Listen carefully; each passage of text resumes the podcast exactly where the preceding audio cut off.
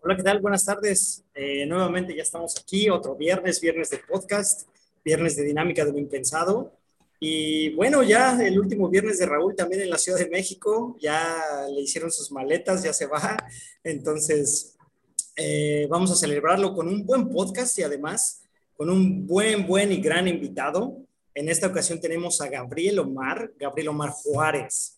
Él, eh, él radica eh, ahorita en la ciudad de Jalapa, en Veracruz, además de tener una maestría en comunicación corporativa, en mercadotecnia, etcétera, etcétera. Pero bueno, ya Gabriel nos platicará un poquito más de, lo que hace y a lo que se dedica. Raúl, ¿cómo estás? No, pues muy bien. La verdad es que estoy muy emocionado, como bien le decía a Gabriel antes de que pues iniciamos la grabación, de que creo que su trabajo me parece muy excelente me pareció muy interesante que lo invitáramos porque justamente, o sea, yo veo las publicaciones en donde lo sigo, pero las de él siempre se me han hecho como muy diferentes, además de que el proyecto que pues trae se me hace muy chido, pero sin más preámbulo, pues Gabriel, si gustas presentarte para que la gente te conozca.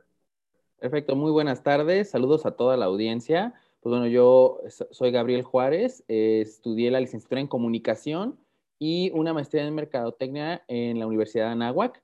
Posteriormente hice una serie de diplomados y yo desde más chico siempre tuve muy desarrollada la parte creativa, ¿no? Yo era de esos niños que solía dibujar desde pequeño, que le gustaba, pues bueno, ver películas, escuchar música, lo, que normalmente un niño a veces aprende a jugar y demás.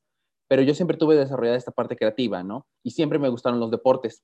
Este, desde pequeño practicaba yo natación, practiqué incluso en algún momento fútbol y actualmente estoy practicando boxeo. Eh, digamos que durante muy, he tenido una gran larga carrera en las ventas, este, casi desde que me terminé de graduar estuve yo este, dedicándome al área de ventas en el área comercial del sector educativo. Y a la par yo tenía algunos proyectos con revistas o algunas pymes del área deportiva, ¿no? O sea, es decir, tenía yo mi trabajo de un lado, pero a la par estaba yo haciendo otras actividades, ¿no? Tuve ahí la fortuna de coincidir con mucha gente, porque mucho ha sido así, del networking, ha sido conocer gente que me ha invitado a proyectos. Por ejemplo, alguna vez vino aquí la Academia del Barcelona con sede en Puebla, entonces me invitaron a hacer una sesión fotográfica con ellos. Del mismo modo, estuve trabajando en una editorial y ahorita digamos que durante la pandemia, así como el año 2020, estaba yo radicando en la ciudad de Puebla, en la ciudad de Puebla en el área comercial de la Universidad eh, ISTEP, de IPET. Posteriormente llega esto de la pandemia, eh, empezamos al home office en su punto en cuando, cuando Pero estaba. Y tuve una epifanía, así es como yo la cuento. Tuve una epifanía en la cual me di cuenta que yo soy muy bueno en las ventas. De hecho, toda mi carrera ha sido así en, el área laboral. He sido muy bueno, siempre estoy en los primeros lugares. De hecho, ahí en Puebla llegué a ser top 5 a nivel nacional. Pero digamos que con este formato de casa y, de, digamos como reciclar lo que ya venía yo haciendo, fue cuando decidí y tomé la decisión, nunca se me va a olvidar porque fue como un rayo que me cayó en la cabeza, decir, ¿sabes qué? Ya no me quiero dedicar a esto. Ahora quiero ser, dedicarme al sports marketing, quiero dedicarme al marketing deportivo, quiero trabajar ya sea en un equipo profesional, en una agencia o en una marca. De hecho, anteriormente incluso había tenido yo procesos para entrar a Reebok, que es la filial de Adidas, y más recientemente a caliente.mx, ¿no?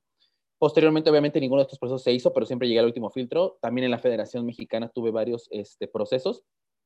Entonces, esto fue en el 2020 regreso a Jalapa, traigo mis cosas de Puebla y todo, y coincide con un amigo mío, Daniel Reyes, que cuando vivía yo aquí en Jalapa, él tiene un gimnasio de boxeo, se llama Sparring Boxing Club, que al menos solito ya es una de, las, de los gimnasios más posicionados en Jalapa. Me invita a formar parte del equipo de, de medios, junto con otras personas que ya estaban colaborando con él. Eh, eso fue, sí, cuando la pandemia estaba en su peor pico y estaban cerrando todo, ¿no? Después me empecé a meter en internet y empezaron a ver estos cursos este, mediante Zoom o clases virtuales.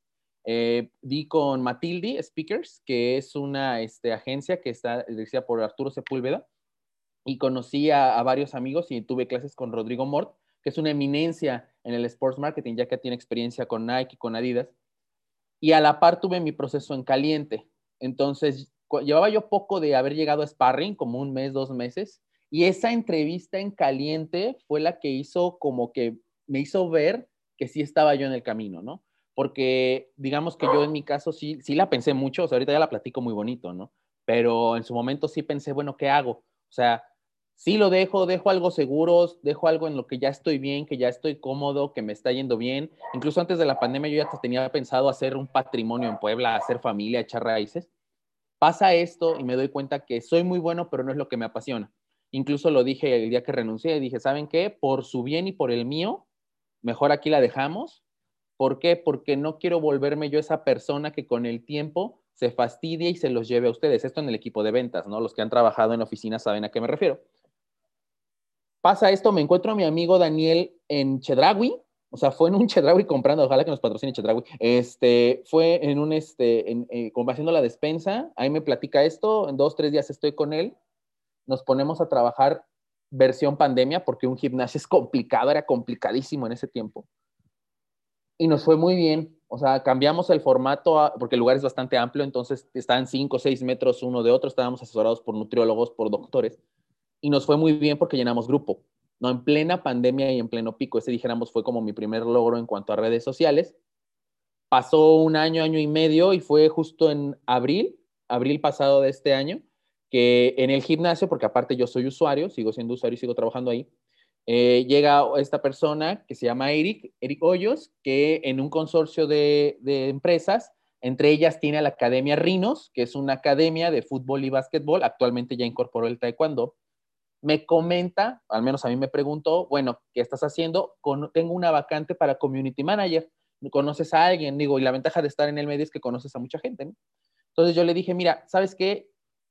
¿Por qué no me das chance de probar una entrevista? ¿No? Incluso yo preparé una entrevista, hice un análisis de competencia, hice un análisis de, este, hice análisis de las redes, cómo las tenían, digo, estaban muy bien porque era trabajo de una agencia previamente, pero ellos ya querían solo una persona y alguien fijo en oficina.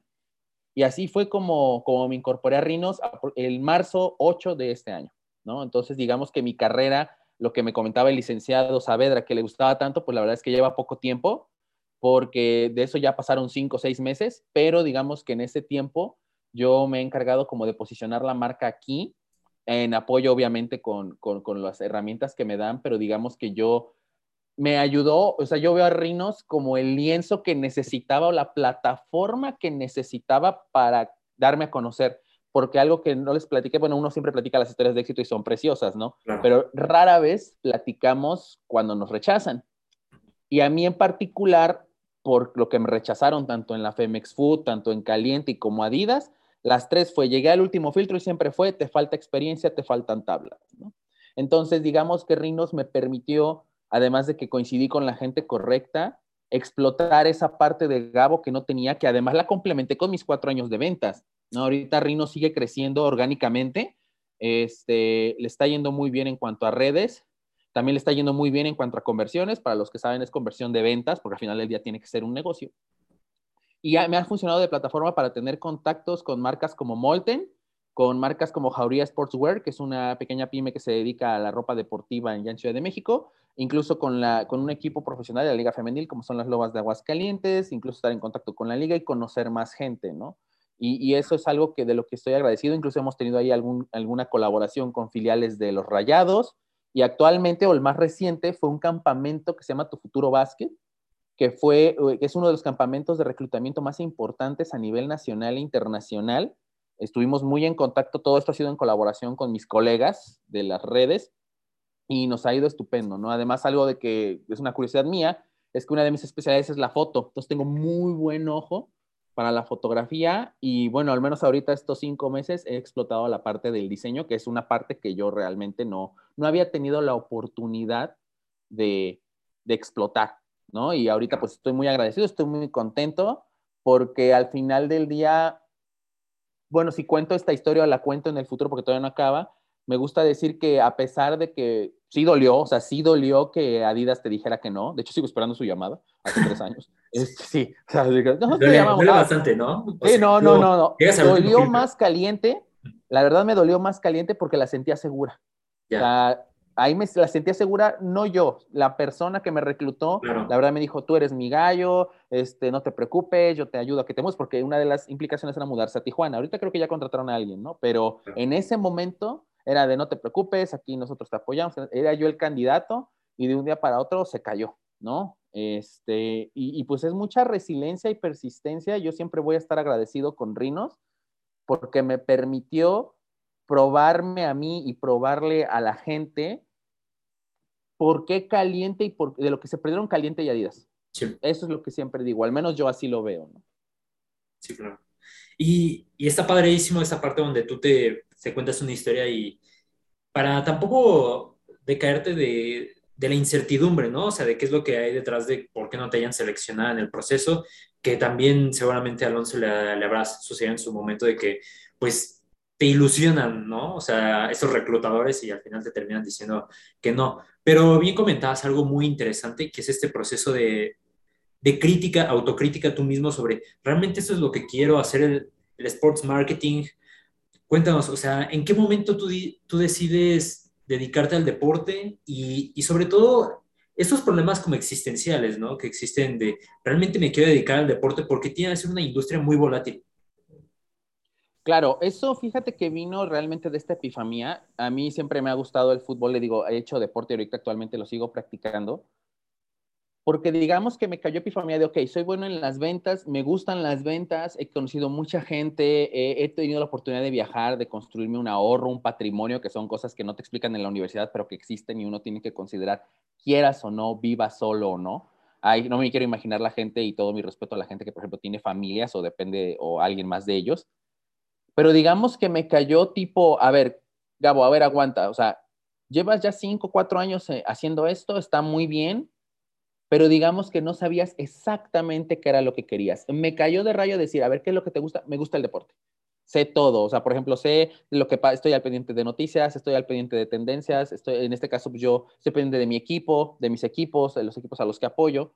Y es en ese momento que digo, oye, ¿y si te dedicas a eso? O sea, realmente sentí como el chip en mi cabeza cambió radicalmente de, tranquilo, todo va a estar bien, ya diste. O sea, tal vez estos cinco años en ventas que te dedicaste o que anduviste de allá para acá, eh, no era el momento, ¿no? Eh, y, y, yo, y sí, efectivamente, ya cuando uno entra en esto de los reclutamientos, te das cuenta que, que no es fácil, pero gracias al curso que tomé en Matilde Speakers con Rodrigo Mort, y la gente que conocí ahí, porque conocí mucha gente que se dedicaba a la industria, de hecho hice dos muy buenos amigos ahí, les mando un saludo a Les y a Betsabe.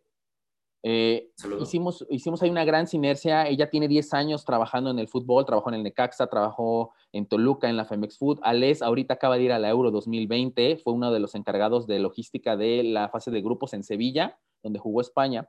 Y conforme avanzaba la clase me di cuenta que era algo que me gustaba. O sea, me gustaba esta cuestión, bueno, a mí me gusta mucho viajar, me gusta esta cuestión de, de ver estas grandes hazañas, estar cerca de la acción, porque yo siempre tuve muy buen ojo para la foto, entonces yo tengo, digamos que el ojo entrenado para captar un muy buen momento y se ven rinos, ¿no? O sea, de hecho esa cámara es mía, el ojo es mío, ¿no? O sea, como que sé captar mucho bien los timings.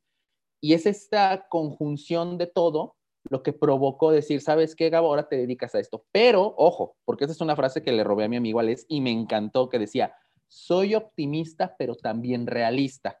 Explícome. Va, voy a intentarlo, me voy a dar un plazo, yo sé que no va a ser mañana, o sea, eso les habla el Gabo de 2020, ¿no? Yo sé que no va a ser mañana, yo sé que me va a llevar unos tres, cuatro años, si bien me va y más por la cuestión de pandemia, pero mi amigo les dijo, es que hay que ser optimista, realista, pero saber que yo ya tengo una carrera detrás, o sea, saber que ya tengo experiencia en el ámbito de ventas, que tengo diplomados, tengo maestrías, tengo contactos, tengo amigos, o sea, no, no te vas a quedar, o sea, porque también puede pasar que a la hora de la hora digas, ¿sabes qué? No, no era por aquí, porque a veces es una apuesta, pero no vas a quedar a la deriva, ¿no? Es importante la formación, amigos míos que nos escuchan. Este, ah, obviamente, si yo, y siempre lo digo, lo he dicho muchas veces, se lo he dicho a mi círculo cercano, si yo tuviera una máquina del tiempo ahorita, en este momento, regresaría a ver a Gabo de 18, decirle, ¿sabes qué? No estudies aquí, estudia en la Universidad de Pachuca, comunicación, en la Universidad del Fútbol, métete a esto, esto, esto, esto, aquello. Lamentablemente me tocó vivir en el multiverso en el que no pasó, pero después el tiempo se vuelve relativo. Ahorita con esta, con, en ese momento, con, con todo este ambiente muy pesimista de gente muriendo, a todos escuchamos que al menos a un pariente, a un conocido se le fue a alguien, no por la cuestión del COVID o por otra situación, porque la gente sigue muriendo de otras cosas. Es cuando digo, bueno, ¿cuál es la prisa? ¿No? O sea, porque ¿cuál es tu prisa? O sea, yo siento que la generación, bueno, aquí los tres estamos de acuerdo, ¿no? Yo creo que la generación de 20 añeros, 19 añeros, piensan que si no la pegan en los 20 ya no la pegaron y Sí, quienes nos estén viendo, eso no pasa. O sea, hay casos de éxito como el conde de Kentucky que pegó a los 40, y, no, los 50, descubrió el pollo y hasta los 70, 80 pegó el Kentucky. Deja eso. Alonso igual, o sea, ¿a los cuántos años fuiste al Mundial después de dejar el, el fútbol? Uh, después de que dejé el fútbol, como después de 10, 12 años, yo creo. Yo ¿Cuántos años tenía? A los 31. Imagínate un Mundial de fútbol. Claro, estamos en la misma sintonía, o sea, es que no sé quién les vendió eso. Yo no sé quién les vendió eso y él está aquí para, para confirmarlo, ¿no? O sea, ¿qué prefieres? O sea, también era otra, otra situación que me llegó a mí, creo que uno debe poner una balanza cuando toma este tipo de decisiones, ¿no? Decir, a ver, puedes seguirle, puedes a lo mejor estar bien en lo que cabe, pero sentirás que algo no está completo. O quieres jugártela y ya no quedarte con la duda. Hay estudios que confirman que mucha gente, pues, en fase terminal, lamentablemente, antes de la COVID y todo eso, decían que la gente se arrepentía más de las cosas que no hizo que de las que realmente hizo, ¿no? Entonces es algo que procuro no nomás llevar en la parte de mi historia, sino que con compañeros, colegas, amigos, llevarlo en el mismo modo, porque sé lo que se siente estar ahí, ¿no? Digo, no, no soy, no soy un compa coaching que cobre 5 mil pesos por un curso de esos, pero siempre que puedo hay que ser tantito empático y, y procuro llevarlo a mi vida, no digo, me equivoco, como todos, todos nos equivocamos, siempre la vamos a regar, ¿no? Pero es algo que en esa parte en particular procuro llevarlo. Y mira, hay gente que no importa, o sea, hay gente que a lo mejor quiso ser músico, gente que quiso ser escritor, gente que quiso ser pintor, porque la parte de las artes, lamentablemente, siento yo, está muy castigada. Digamos que mi formación y mi contexto y la coincidencia cruzaron o hicieron match en el momento que tenían que hacerlo. Y digo, y se los dice alguien que tuvo COVID, o sea, ese 2020 yo lo detesté, pero a la vez le di muchas gracias, porque al menos si tuviera que volver a, el reloj hace un año, me siento más pleno, contento y tranquilo que como me sentía donde yo estaba hace un año exactamente. Yo, yo, creo que, digo, a final de cuentas, como dicen también, ¿no? Cada quien habla de cómo le va en la feria, ¿no? Cómo le toca en la feria. A ti, desafortunadamente, como dices, ese de 2020 lo detestas. Yo puedo decir que también lo detesto, pero la verdad a mí me fue muy bien. Y obviamente es como, como una vez más, ¿no? Como a uno le, le toca en la feria. Oye, Gabriel, yo escuchándote y escuchando todas tus vivencias, eh, todo lo que, lo que nos platicas que, que, sigues haciendo y has hecho hasta ahorita, todos tus logros personales, etcétera, etcétera, a mí me, a mí me, a mí me, causa un, a mí me causan un par de dudas, pero una de ellas y, y sobre todo una pregunta es, si ¿por qué Gabriel a los 20 años pensaba que la iba a hacer o no lo iba a hacer cuando tienes 20 años? Digo, en mi caso te soy bien sincero, a los 20 años yo no pensaba si la iba a hacer o no iba a hacer. A mis 20 años yo pensaba simplemente en vivir, ¿no? Ya si el futuro me deparaba cosas buenas o malas, bueno, ya es otra cosa. Pero ¿cómo tú, Gabriel, o cómo Gabriel a los 20 años piensa que la va a hacer o no lo va a hacer? O sea, eso me causa mucha duda. Ah, no, digo, yo en ese caso, digamos que mi, necesidad a los 20 realmente era otra, era a lo mejor conseguir un trabajo, empezar a valerme por mí mismo, empezar a hacerme de un ahorro, de un patrimonio, cosa que sí logré. Yo lo decía más de la generación actual, porque yo siento que el Gabo de hace 10 años, es, yo estoy hablando de esta generación de ahorita, los TikTokers de ahorita, yo los veo así. O sea, yo, yo, yo eh, los dos o tres con los que he platicado, como que piensan de, híjole, ya tengo 23, híjole, ya tengo 25 y no he hecho nada brother, habemos treintones que nos sentimos igual, ¿eh? Solo que siento, como bien dices que cada quien como le va en la feria, que al final de día es aventarte o no, ¿no? O sea, no, no siento que sea algo personal, así de que, oye, no, no siento que la voy a pegar. De hecho, yo conscientemente hace un año dije, voy a rifármela, no importa cuántos años llegue, prefiero mil veces rifarme, intentarlo y saber si va a pegar o no, que seguir como estoy, agarrar resentimiento con la vida, empezar a hacer algo que no me gusta solo por hacerlo, ¿no? Yo al menos pienso que esa generación ahorita tiene esa bronca, ¿no? O sea, además de una crisis en parte de identidad, porque tienen toda esta información a la altura de su mano, he notado, bueno, yo que trabajé en escuelas, también lo pude percibir, que está esta crisis de, bueno, quiero hacer algo, pegarla en algo, pero todavía no sé en qué. Y ese creo que es un problema. ¿Cuántas veces no hemos conocido un doctor que a lo mejor quería estudiar derecho, pero sus papás no lo dejaron? ¿No? O cuántas veces hemos escuchado a un compa que quería ser músico, pero sus papás le dijeron que estudiara administración. ¿no? Porque yo siento que el sistema ahí tiene una falla muy grande, ¿no? Algunos tenemos la bendición, eso me lo dijo mi, mi, mi psicoterapeuta, pocos tenemos la bendición de trabajar de lo que nos gusta, de lo que nos apasiona, y es verdad, ¿no? O sea, y te lo dice quien ya vivió también la vida Godín, o sea, quien, quien ya vivió la parte de incluso de, de, salir de viaje, o sea, agarrar carreteras, o sea, sí, digamos que esa etapa, la de los 20, la agradezco porque al final a todos le, le aprendes algo, pero híjole, yo creo que es algo del sistema en general, ¿no? Porque imagínate, yo desde la secundaria sabía que quería ser comunicólogo, pero me topé infinidad de chavitos que decían, es que estoy entre medicina e ingeniería, que tiene que ver una con la otra, ¿no? O es que mi papá me dice que debo estudiar algo. Ok, sí, pero si es, no es lo que tú quieras. Imagínate, por ejemplo, poner un ejemplo del vecino de enfrente, los Estados Unidos. Pues ya ves que ellos empiezan su camino universitario a los 21, porque no sé quién les dijo que a los 18, que es la mayoría de edad, el cambio de chip y madurez es automático, no es cierto. Allá todavía me los agarran un poquito más maduritos, un poquito más vividitos y decir, ¿sabes qué? sí quiero ser administrador, ¿no? O sabes qué, sí quiero ser esto. Entonces yo, yo creo que hay, hay una falla en el sistema muy canija. Eso ya es de mera vivencia y percepción mía, porque vi muchos chavos o, trabajé con muchos chavos, de hecho si lo están viendo saludos, porque muchos de ellos somos amigos todavía, que tenían ese conflicto, ¿no? O que los ayudé a tener ese conflicto en su momento cuando era yo asesor preuniversitario. Y digo, esperemos que eso cambie, yo quiero que cambie por el bien, porque tendríamos mucha gente talentosa haciendo cosas chidas y bonitas en lo que ellos querían.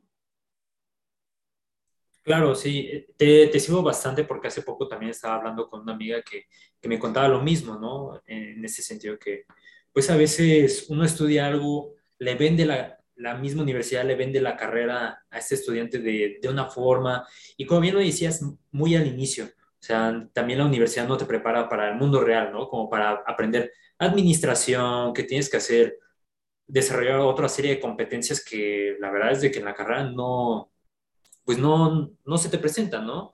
Y, y bien mencionadas, creo que en este preciso momento no estamos en, en una etapa, al menos en México, donde te puedas dedicar en un inicio a, a lo que te gusta. Tienes que sufrirla. Desafortunadamente, en este momento estamos luchando por que no sea así en un futuro, ¿no? Y sobre todo, bien lo mencionabas en las, estas generaciones de TikTok, sí, los TikTokers, así lo, lo mencionabas, de que subes un video y ya se te puede hacer viral, pero no todos la pegan, ¿no?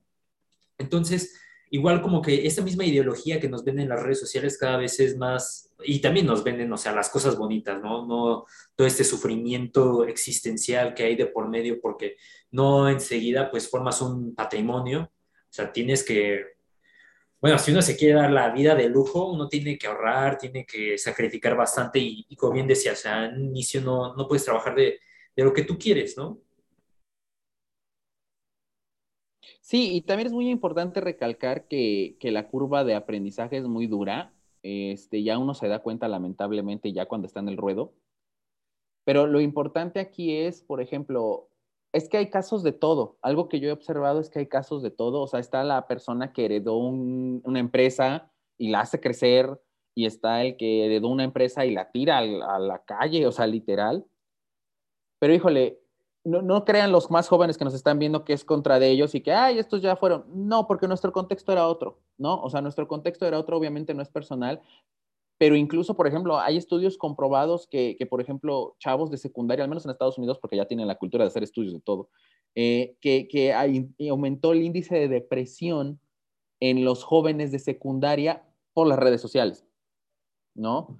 Eh, eh, obviamente, como dicen, además es muy volátil esta cuestión, ¿no? Hay carreras que nacen, mueren, se reproducen y adiós, pero también es importante que desde el principio haya una buena orientación, ¿no? Lamentablemente luego llegaban chicos como con cuestiones familiares muy rudas, pero también, digamos, había el chico centrado, ¿no? Era el que hasta que te caía bien ese, ¿no? Era el que te, te, decía exactamente lo que quería, cómo lo quería y demás. Pero es este sistema, digo, porque, porque, porque al final del día el mismo sistema te va empujando, ¿no? O sea, a veces como digo, esta es una frase muy coloquial y, y, y creo que es muy ad hoc, o sea, todos queremos estar mameis, pero nadie quiere ir al gimnasio, ¿no? O sea, no nos enseñan que tenemos que como que pagar cierta penitencia que yo siento que yo ya la pagué, ¿eh? o sea, yo ya no quiero volver a pagar, ya de grande ya dices, ya, o sea, ya pasé por ahí, ya fui el becario, ya me regañaron, ya me regañó en público mi jefa, ya, este, ya me paré muy temprano, ya, o sea, ya cargué, ya, mal, ya moví.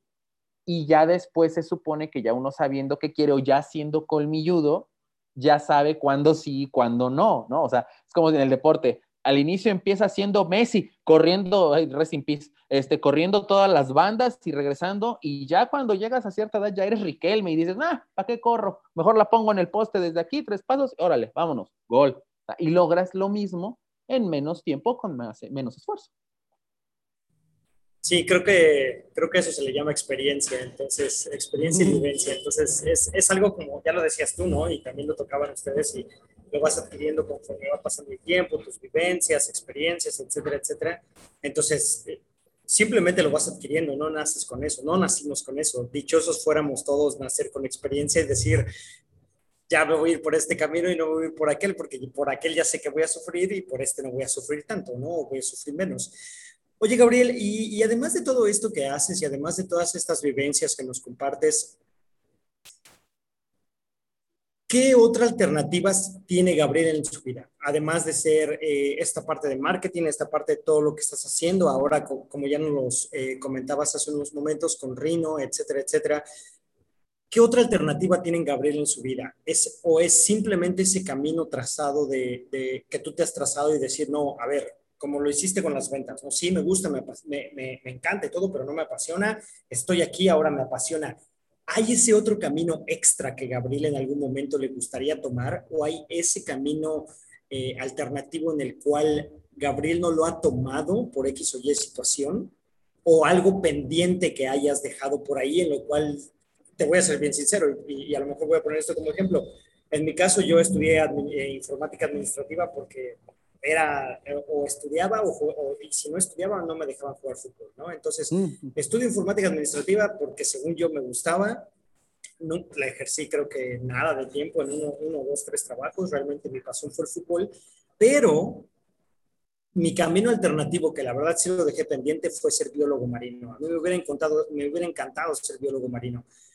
En tu caso, ¿hay algo similar en lo cual tengas por ahí una deuda contigo mismo en el sentido de, sí, no hice esto, pero sí lo quisiera hacer o sí me gustaría hacerlo?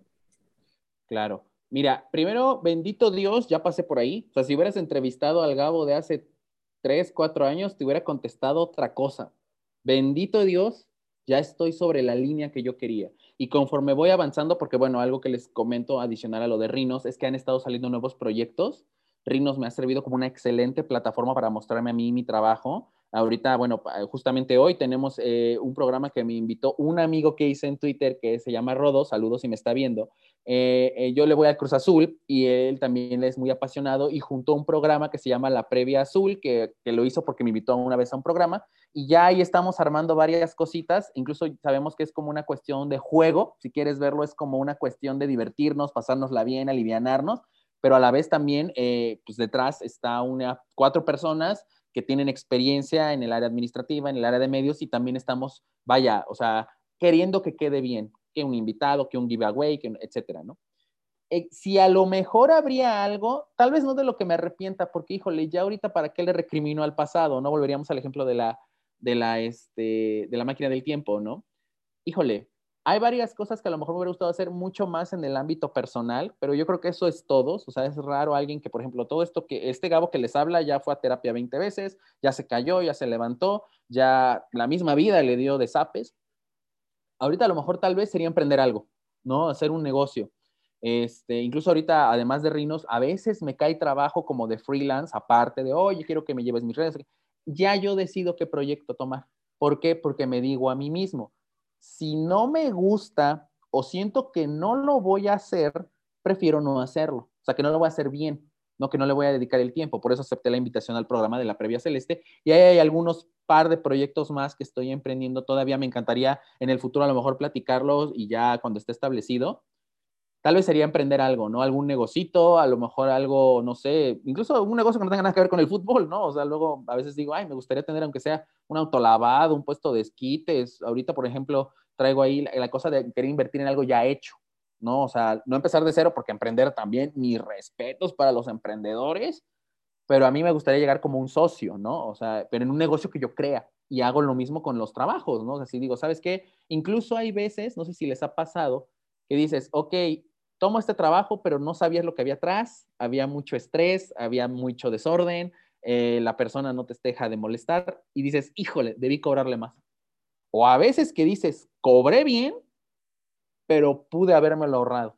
¿no? Entonces digamos que ya este Gabo de 28 ya llegó a esa madurez de decir cuándo sí, cuándo no, porque ya sé lo que valgo, ya sé lo que, lo que tengo, ya tengo experiencia, incluso hasta en entrevistas, hasta en las entrevistas de trabajo me va muy bien, ¿no? Eh, y, y, yo me conozco incluso dentro del equipo, porque yo al menos tengo esa formación de casa de respetar jerarquías y yo me defino como el capitán sin gafete. O sea, tal vez no soy el gerente, el patrón, pero yo soy el que empuja al equipo y espero algún día cuando yo tenga mi propio negocio, haya invertido o yo llegue a ser el cabeza de, o sea, aquel, aplicarlo. ¿No? Eso sería ya una cuestión meramente profesional, obviamente dado de la parte personal. Digo, al menos yo en este momento, ahorita bendecido, estoy aquí con mi familia completa, estamos todos bien, ellos son de aquí, ellos se establecieron aquí, pero yo no me cierro a lo mejor a, irme de otro estado, o al menos ellos en mi círculo lo saben, ¿no? Yo no me cierro a lo mejor si llega una gran oferta, llega la agencia, llega el equipo, llega la marca, y pues nos vamos, ¿no? Porque es parte de, seguir el sueño que está muy marcadito, pero a la par también de,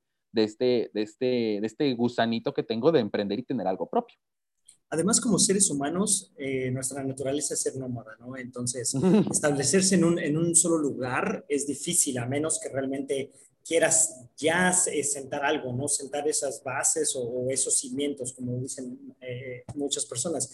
Pero digo, a mí me pasa. La verdad es que yo he vivido en varios lados porque me gusta ser nómada. A mi esposa igual le gusta ser nómada y, y no tenemos...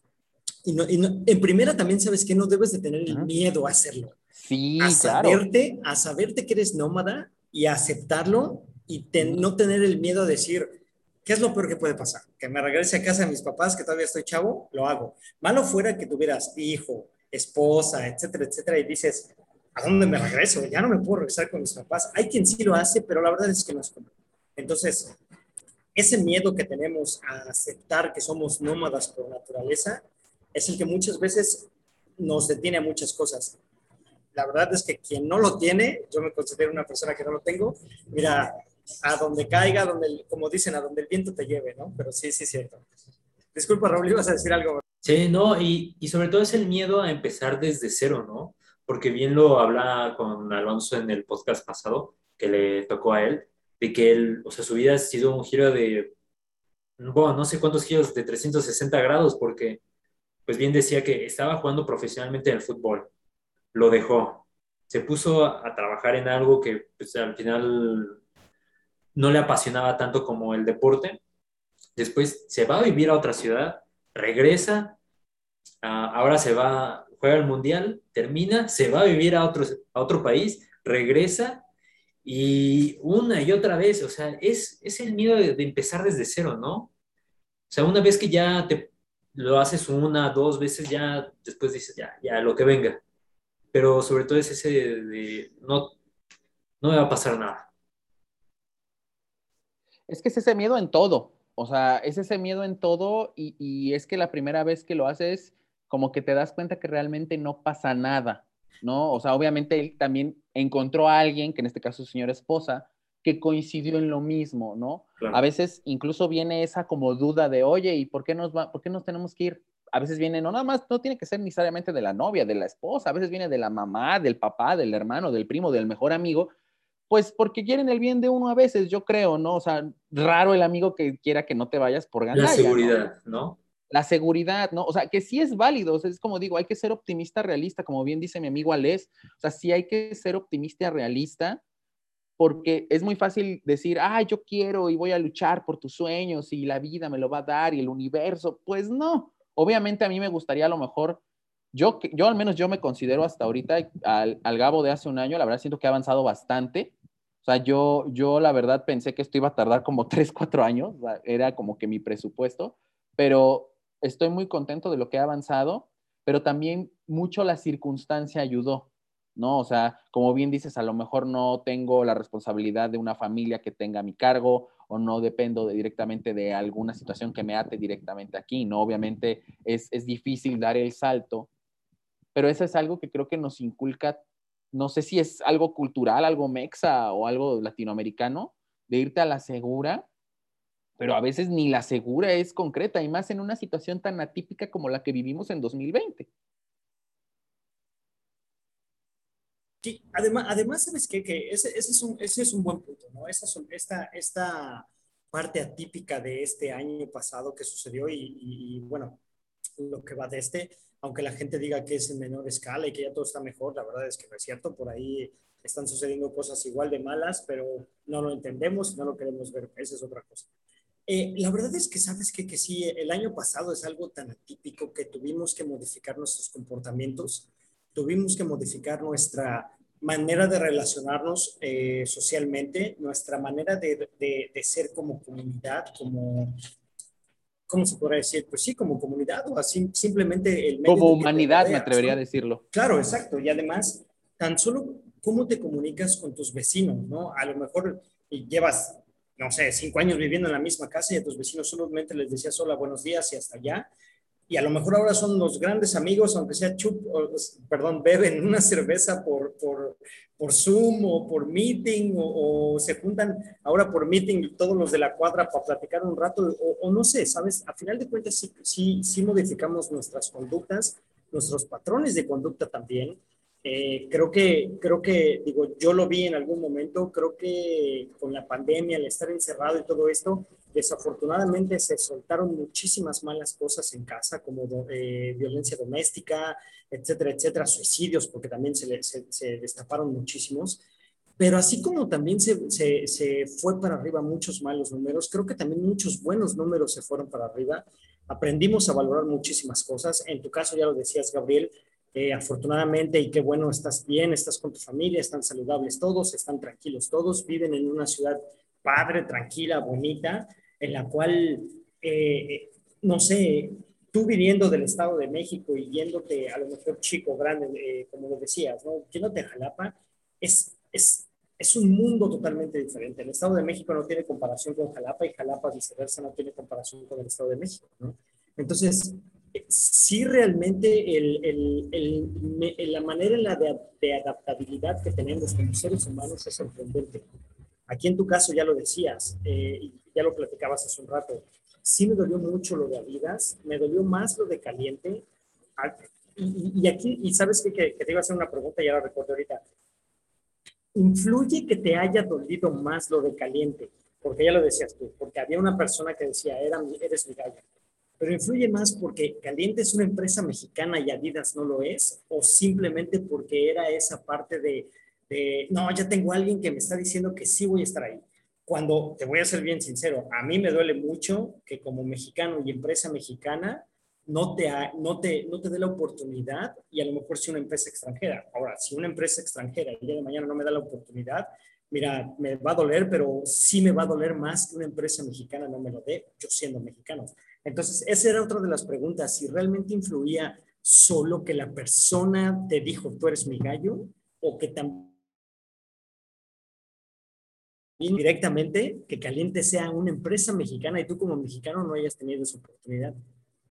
No, de hecho ahí lo que más me dolió fue el hecho de que esta persona realmente me, digamos que ella misma me lo dijo, esta persona me dijo, sabes que tú eres mi, mi, mi principal candidato, voy a abogar por ti y fue más no la cuestión México-Alemania, ¿no? O sea, realmente fue el tamaño de empresa que era, ¿no?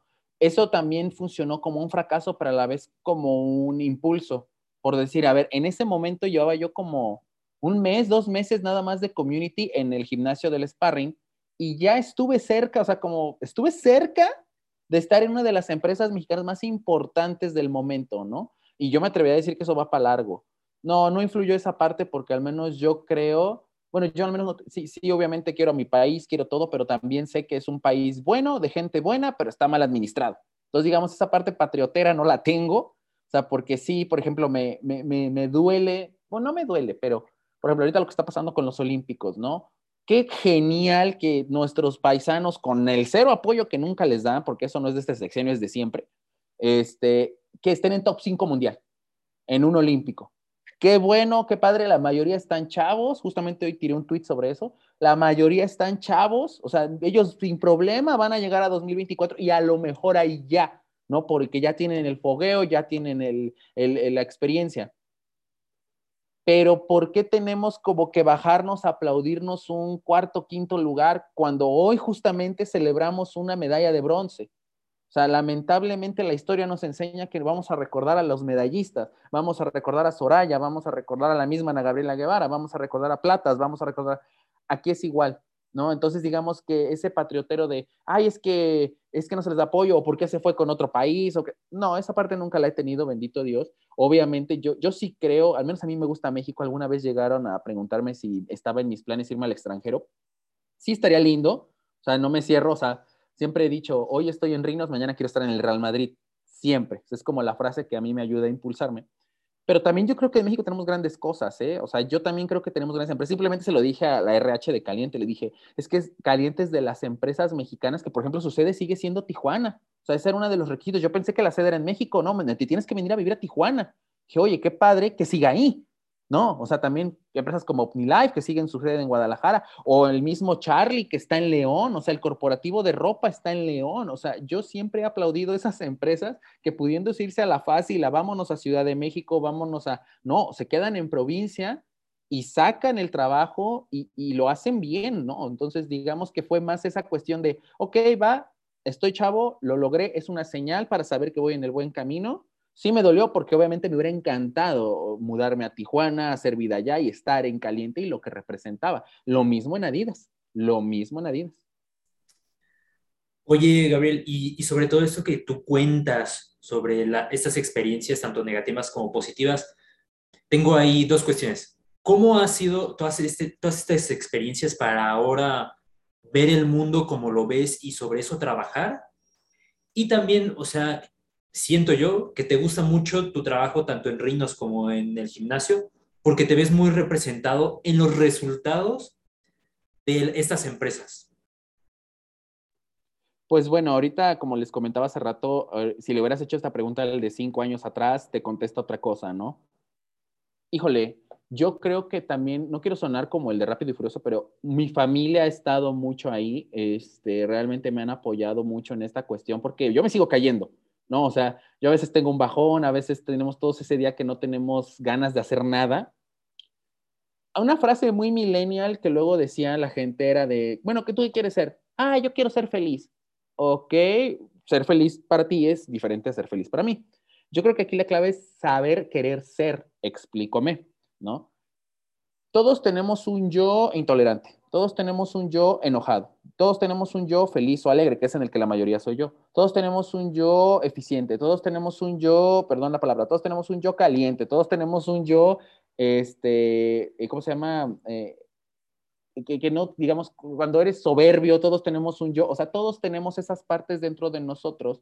Algunos las sacan más que otros, pero la realidad es que también tenemos que dejarlo fluir. Así como no puedes estar triste todo el tiempo, no puedes estar feliz todo el tiempo. Como no puedes tener un mal día un día, pues es solo un día. Ya sé que suena muy trillado, pero algo que me ha ayudado mucho es ya decir a esta altura de mi vida, ¿no? O sea, que ya la regué, ya la desregué, ya estuve por ahí, porque también tampoco estoy tan grande, pero tampoco estoy tan chavo, ¿no? O sea, ya estoy en un punto medio en el que ya dejaste de ser un pubertito y ya estás cerca de ser una, ya eres un adulto, pero ya en otro, en otra circunstancia, ¿no? Yo creo que también mucho tuvo que ver terapia. Amigos, vayan a terapia, es muy importante eso.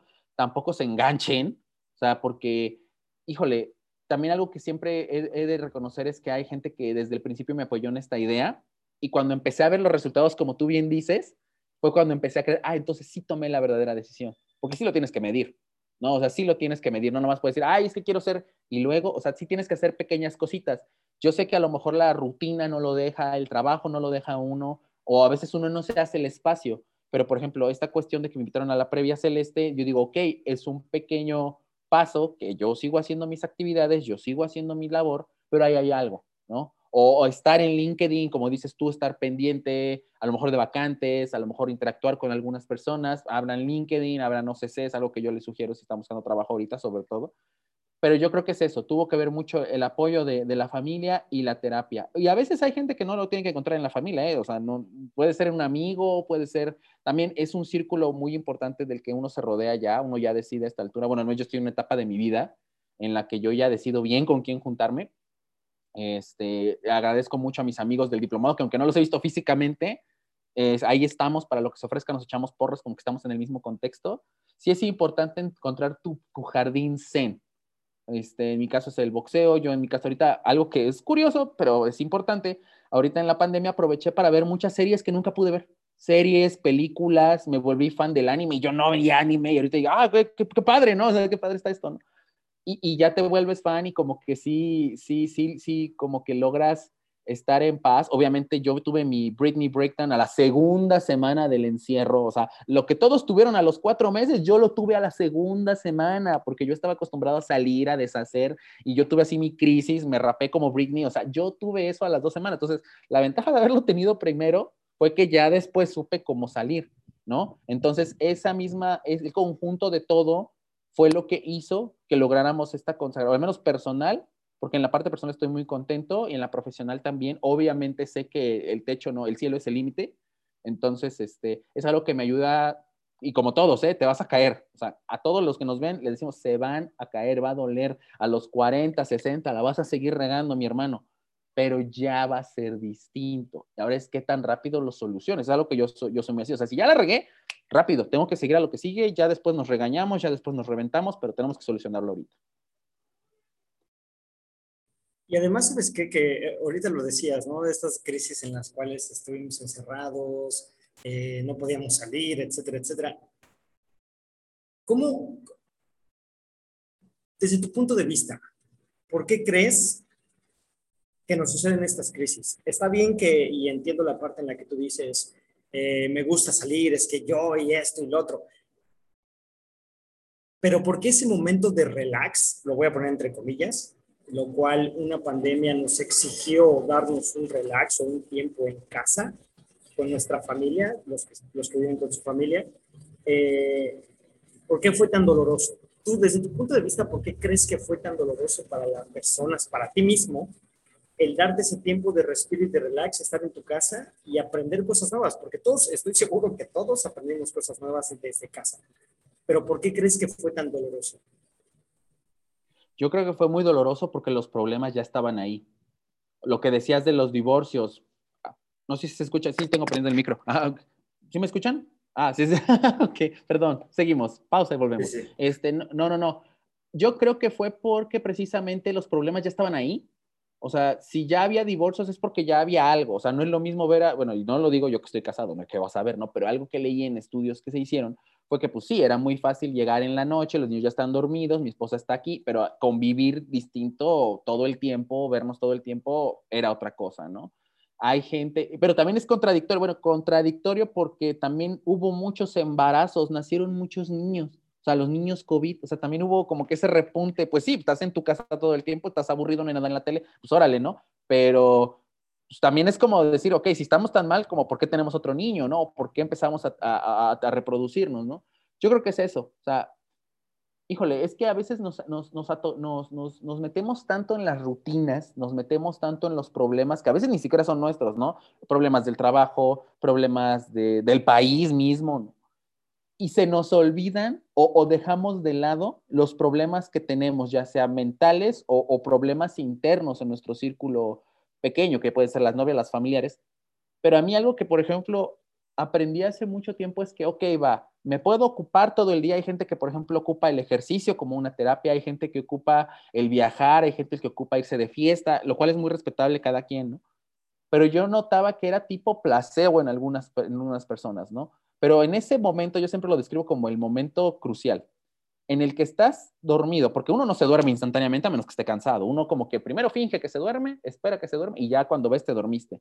Pero ese limbo en el que ya todo está oscuro, está callado y ahí vuelves a pensar en los problemas, puedes, vuelves a pensar en esa ex, vuelves a pensar en los problemas que traes, vuelves a pensar que tu papá esto, vuelves a pensar que la escuela, vuelves a pensar y ese limbito es una tortura, ¿no? Es una tortura y los que hemos tomado terapia sabemos que el problema es dar con ese, esa razón de ser, caernos y la misma terapia es la que te saca, ¿no? Entonces digamos que yo sigo cayendo en esos, yo sigo cayendo ahí igual, pero digamos que ya tengo, digamos, un poquito de curva de aprendizaje y digo, ok, en este momento, Gabo, déjate a ti llorar, déjate deprimirte, déjate que tu yo deprimido, que tu yo pesimista salga, ya lo amarraste, ya lo tenías amordazado, porque pues no sale siempre, ¿no?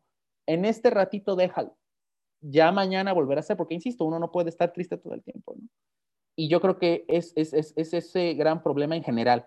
La gente no acepta sus yo, no, o sea, se retraen, mucho. O sea, no dejan ser, por ejemplo, yo puedo ser un amargado, yo puedo tener también un carácter horrible. La gente que me conoce de fuera dice, ay, nunca se ha de enojar. No, yo sí me enojo y tengo un carácter fuerte porque no me gustan las cosas mal hechas.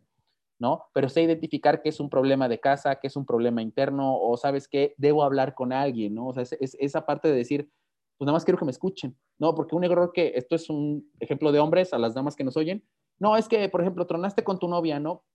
Y tu compa, en buena onda, yo creo que sí es buena onda, te dice, no, pues vámonos a tal lado y ahí te presento unas morras, que no sé qué, pero a lo mejor en ese momento quieres estar, quieres platicar con alguien, no quieres ligar, tu yo ligador no quiere ir a ligar, ¿no? Hay el amigo que sí te dice, oye, pues vente a mi casa, nos, vemos una película, tomamos algo y ya es como que vamos a platicar, desahógate, habla, tu yo triste quiere hablar, ¿no? No quieras cambiar al yo triste que tiene que estar triste por el yo reventador, por el yo fiestero, por el yo ligador, porque no va a estar, no va a andar, ya va a andar después, ahorita no. Entonces yo creo que por eso muchas veces pasó lo que pasó. No aceptamos en general a nuestros yo internos porque nos da vergüenza, por, por costumbre, por crianza, a mí no me educaron así, por mi religión, por lo que quieras. Yo he notado que, que es mucho esa parte y digamos que yo en algún tiempo para acá lo acepté, entonces dije, lo voy a dejar ser, ¿no? Y obviamente en su medida no lo hago, o sea, en el transporte público o en la oficina, ¿no? Pero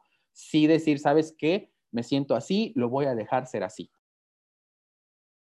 Claro, sí, y, y sabes, creo que muy pocas personas, como bien lo dices, o sea, tienen esta autocrítica que muchas veces con terapia puedes hacer ese recorte de tal vez esa conciencia de cinco años, lo haces en, en, un par de sesiones, ¿no? Y, y, también creo que, siento yo, que ha funcionado mucho estos cambios que has dado tú en tu vida, donde tú constantemente, porque yo te percibo así, que eres una persona que constantemente, o sea, uh, cuestionándose de esto es lo que quiero, a esto me quiero dedicar, etcétera, bla, bla. Pero ya para finalizar, Gabo, ¿cuál crees tú que ha sido tu mayor logro, tanto personal como profesional? Eh? Yo creo que en la parte personal ha sido ser muy genuino, pero ser fiel a mí mismo, ¿no? Porque los que me conocen saben que bueno, tuve etapas, tanto cuando era niño, adolescente, en las que a lo mejor yo buscaba darle gusto a todos, o en las que yo buscaba crear, descubrir ciertas expectativas, ¿no? Algo que yo podría decir que un logro personal es que llegué, al menos ahorita a mis 28 años, a este Gabo de 28 años, todavía tiene cosas que trabajar, pero se siente muy pleno y muy contento. Se, entiende, se siente muy feliz de quién es, se siente muy feliz de lo que ha hecho y de quienes lo rodean. Y en la parte profesional, yo estoy muy orgulloso de lo que se ha logrado en Sparring, muy orgulloso de lo que se ha logrado en Rinos, porque se ve, se nota, ¿no? Entonces es algo que no nada más es, es, mío, porque a veces nos cuesta echarnos porras solitos, ¿no? Es muy fácil regañarnos, porque nosotros nos regañamos de, ay, ¿cómo eres tonto? O sea, todos lo hacemos, pero es algo que a muchos hacemos inconscientemente, ¿no? Eh, yo creo que eh, es, esa parte hasta ahorita ha sido así, de llevarme bien con, con incluso con colaboradores, aparte porque también las relaciones públicas se me dan muy bien este, con marcas, con agencias, con, este, ¿cómo se llama? Con posibles patrocinios. La verdad es que nos ha ido muy, muy bien. Em, estoy muy contento de los trabajos que hago porque la misma gente me lo dice. Entonces, digamos, es una forma de medir en la parte profesional. Yo creo que esa parte, digo, yo la presupuestaba más lejos, la verdad. O sea, lo que ahorita sería un logro es haberlo logrado en poco tiempo. Obviamente, si hubiera yo quedado en caliente, ahorita les diría yo, va, estoy genial, ¿no? Pero pues no llegó. Quiero pensar que es por algo, ¿no? Quiero pensar que no. Sí, sí, sí. Quiero pensar que Caliente se la perdió, que Adidas se la perdió por algo más grande, ¿no? Entonces, yo, yo estoy firme que puede pasar y, y, ahorita en este momento de mi vida estoy bien, mi familia está bien, que es ahorita lo que me, me, me, ocupa principalmente. Digo, yo sé que las otras cosas van a llegar, O sea, yo sé que obviamente me gustaría a lo mejor ya echar raíces, como en su momento lo dije en Puebla, o sea, antes de la pandemia yo ya dije, no, pues ya aquí ya voy a echar raíces, ya voy a hacer una vida aquí, voy a dedicarme a esto, o sea, ya, o sea, ya ha pasado que en esa parte ya digo, ok, aquí, ¿no? Aquí ya estoy contento, aquí ya voy a, empezar a hacer, a buscar incluso a lo mejor eh, una pareja, tener familia, no lo sé, pero de momento estoy muy contento porque sé que la historia todavía no acaba, o sea, que todavía no la acaba y me, me ahora sí no quiero que me la spoileen, quiero vivirla y pues esperar lo mejor, sobre todo para todos, ¿no? Yo sé que esto nada más es el principio de una larga y exitosa carrera en el sports marketing. Y mira, además la vida está hecha de momentos, entonces, eh, sin esperar nada, alguna vez eh, una muy buena amiga me lo dijo, sin esperar nada te llega el todo. Entonces, así sucede. Entonces, estamos bien seguros que el día de mañana a ti te va a llegar ese todo y una vez más, la vida está hecha de momentos y como tal, son momentos que vamos recolectando y vamos teniendo y los vamos convirtiendo en experiencias para que después el momento correcto y preciso que llegue en el tiempo perfecto sea nuestra mayor de las experiencias. Eh, Gabriel, yo solamente quiero, como todas las eh, episodios, que siempre estoy de preguntón, quiero hacerte una pregunta por último, ya para despedirnos. ¿Tienes algún libro que te gustaría recomendarle a la gente que nos está escuchando, que nos va a ver, que nos va a escuchar? Algo que a ti te guste mucho leer, ese libro que siempre lo tengas ahí, o, no sé, algo, algo que tú digas, este es mi libro favorito o algo por el estilo. Tengo varios, tengo varios, honestamente yo soy más visual porque la parte creativa así lo quiso, soy más de ver películas, pero fíjate que sí hay dos libros que me gustaría recomendar. Eh, uno es El Señor de las Moscas. Este, ya sé que es un libro fuerte, la película también está fuerte, pero ese también como que te ayuda a entender mucho la parte de esa inocencia que perdemos cuando crecemos, ¿no? O sea, yo sé que el plot es otro, los que ya lo leyeron ya sabrán o vieron la película, eh, pero híjole, es que tenemos que recordar, y lo decía Jim Carrey, tenemos que recordar que fuimos niños alguna vez, esa capacidad de asombro, esa capacidad de, echarle ganitas, de, que no se nos cierre el mundo, porque de adulto como que la misma vida te lo va imponiendo, ¿no? Y yo creo que ese libro como que sí te saca un poquito del esquema. Y otro también que me gusta mucho, a mí en personal, porque a mí me marcó en su momento, fue eh, Harry Potter, pero la 4, El Cáliz de Fuego. Yo leí el libro antes de que saliera la película y al menos es un libro que me ayudó mucho a explotar la parte creativa, porque aparte de que es muy amigable, o sea, cuando eres niño es muy amigable leer Harry Potter, ya de adulto incluso ya lo disfrutas un poquito más, pero ese libro en particular, como es el que tiene un poquito más de aventuras y demás, me ayudó a desarrollar como estas películas en mi cerebro, que después lo llevé a cabo en los cortometrajes que hice en la universidad, en las pinturas que hice en la prepa o en este caso en lo que estoy haciendo ahorita en Rinos. Digamos que todo tiene como un sentido. Además también de que, pues bueno, veo algunos trabajos que otros colegas de equipos y eso hacen y de esa es mi inspiración. Pero ese es un libro que yo les recomendaría. Digo, si ya lo están leyendo, pues bueno, es un, eh, al menos ese es mi favorito y es uno que al menos a mí me, me, marcó mucho y pues bueno, sí, sí lo recomendaría sin problema. Perfecto, muchísimas gracias. Apréndanselos bien. Recuerden El Señor de las Moscas o Harry Potter, el número 4, el volumen 4. Y bueno, no queda más que despedirnos. Muchísimas gracias, Gabriel. La verdad es que creo que nos faltó mucho tiempo. Eh, ah, así como tenemos, nos tenemos, tenemos algunos pendientes ya en, en, una, en una segunda parte, creo que te vamos a poner a la lista también a ti para una segunda parte y, este, y seguro la tendremos más adelante. Pero muchísimas gracias por tu tiempo y, por todo esto que nos acabas de compartir. Raúl, este, adelante. Pues muchísimas gracias, Gabriel. La verdad es de que soy un gran admirador tuyo de tu trabajo. Como te digo, o sea, como te dije en un inicio, o sea, yo entro, veo publicaciones y la verdad es de que las tuyas son las que más me llamaron la atención, por eso también te hice la invitación porque me parece muy, muy importante y sorprendente tu trabajo. Realmente, si tienen la oportunidad de, de buscar a Gabriel freelance. No sé si tengas alguna página de Instagram donde te podamos seguir y puedan ver también tu trabajo. de hecho, ya nos seguimos en Instagram. En Instagram soy Gabriel Juárez 1992 y en LinkedIn, donde pongo más el trabajo y las colaboraciones que hago, es Gabriel Omar Juárez. Así lo van a encontrar en LinkedIn. Este, y, bueno, ahí me pueden seguir el trabajo que hago y las mismas páginas de Rinos, arroba Rinos Jalapa, ahí pueden ver también, porque dejo las destacadas también en algunos trabajos y colaboraciones que hacemos con las marcas, y en Sparring Boxing Club. Eso de momento a las, con quienes estoy colaborando, este, lo pueden checar y pues bueno, ya en LinkedIn sobre todo es donde subo como que, ahora sí, los, los grandes momentos. Pues muchísimas gracias, Gabriel. Alonso. No sé si tengas no, igual, nada más agradecer nuevamente y muchas gracias. Acuérdense de las redes sociales. De todos modos, nosotros en cuanto normalmente subimos los videos o que ya está listo el podcast, ahí etiquetamos. Entonces, para que también le, puedan dar un like ahí, le puedan, puedan seguir eh, eh, a todos nuestros invitados, a todos nuestros invitados y en este caso a Gabriel, que está el día de hoy con nosotros. Muchísimas gracias. Pues muchísimas gracias. Un gran fin de semana. Cuídense mucho. Eh, ah, por cierto, es Día Internacional de la Cerveza, así que échense una, por favor. Yo ya tengo las mías listas en el, refrigerador. Pero bueno, cuídense, que tengan un fin, fin de semana. Realmente. Gabriel, hasta luego. Muchas gracias. Hasta luego, Gabriel. Hasta luego.